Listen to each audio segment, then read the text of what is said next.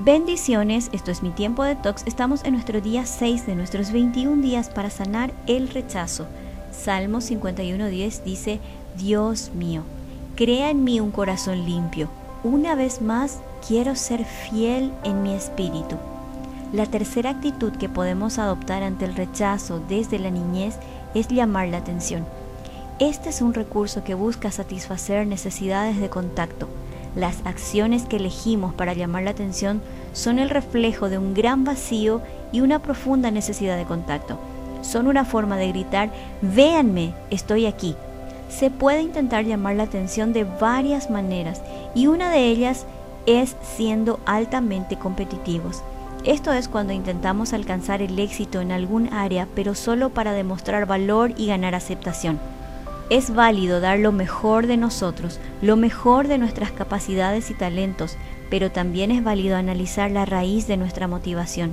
Si lo que nos impulsa a la competitividad es solo recibir aplausos, aprobación, aceptación o elogios, nuestras emociones serán muy inestables y seremos personas de doble ánimo, ya que no siempre recibiremos lo que esperamos. Entonces, cuando no recibimos la respuesta deseada, se activa la herida del rechazo a través de una voz que nos habla diciendo, ¿te das cuenta que no vale la pena tanto esfuerzo? No valoran tu trabajo.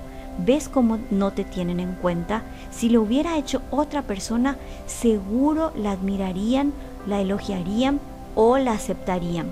Solo te dejan participar porque no les queda de otra. Entre otras voces. Y si permites que este diálogo interno continúe, entregas al dolor el poder de dirigir tu vida a través de tus pensamientos, palabras y acciones, que abren puertas espirituales de opresión, enojo, contienda, división y celos. Por eso la palabra de Dios nos dice en Proverbios 4:23, ante todo Cuida tus pensamientos porque ellos controlan tu vida.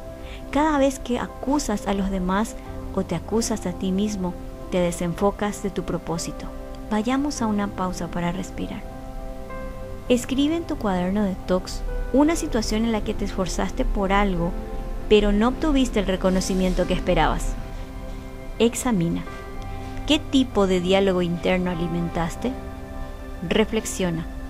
Estás depositando en los demás la responsabilidad de que ellos vean lo que tú necesitas ver. Reemplaza.